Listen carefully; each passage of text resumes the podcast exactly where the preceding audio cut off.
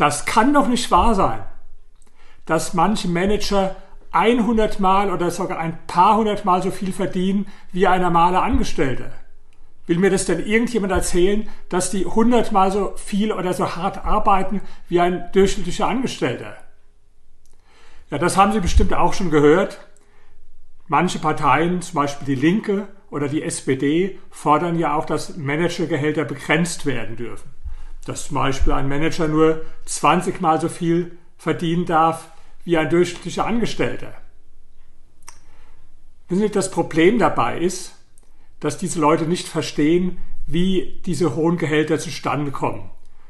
Natürlich ist es nicht so, dass ein Manager hundertmal länger oder hundertmal härter arbeitet als ein einfacher Angestellter. Und oft wird ja auch der Vergleich gebracht mit einer Krankenpflegerin. Natürlich ist es nicht so, dass ein Manager hundertmal länger oder hundertmal schwerer arbeitet als eine Krankenpflegerin. Aber das Problem ist, so kommen halt diese Managergehälter auch gar nicht zustande, sondern das sind Gehälter, die in einem Markt für Spitzenkräfte verhandelt werden. Und da geht es nach Angebot und Nachfrage. Das ist wie im Fußball. Da ist es ja auch nicht so, dass ein Top-Fußballspieler, der in der Weltelite spielt, dass der jetzt hundertmal härter oder hundertmal länger trainiert als irgendjemand, der in der zweiten Bundesliga spielt, zum Beispiel. Natürlich nicht.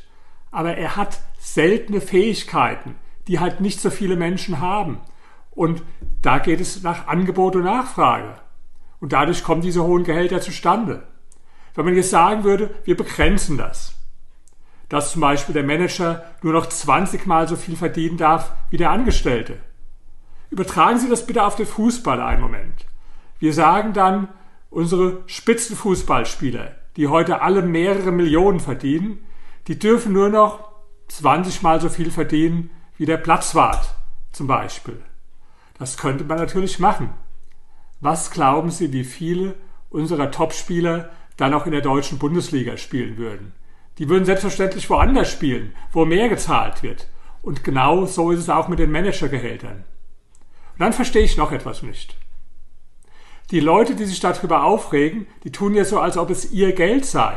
Nein, das ist das Geld der Aktionäre. Und wenn jemand sich darüber aufregen könnte, dass ein Manager zu viel verdient, dann sind es die Aktionäre. Und natürlich gibt es Fälle, wo Manager versagen und dann trotzdem eine hohe Abfindung bekommen, weil sie das vorher ausgehandelt haben in ihren Verträgen. Aber denken Sie mal einen Moment nach. Ein solcher Vertrag, der wurde ja ausgehandelt, bevor der eingestellt wurde. Wie bei dem Fußballspieler. Da hat man eine bestimmte Prognose für seine zukünftigen Leistungen. Manchmal geht die Prognose auf, manchmal nicht. Manchmal spielt der Spieler besser sogar als erwartet, manchmal spielt er aber auch viel schlechter als erwartet. Klar, dann war er zu hoch dotiert. Aber wer hat dann den Schaden? Bei dem Fußballspieler der Verein.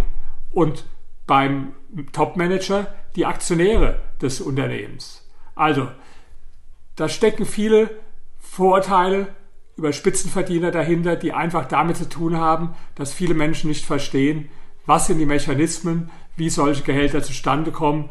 Damit, wie lange oder wie hart jemand arbeitet, hat es selbstverständlich überhaupt nichts zu tun, beim Fußball nicht und auch nicht bei den Topmanagern.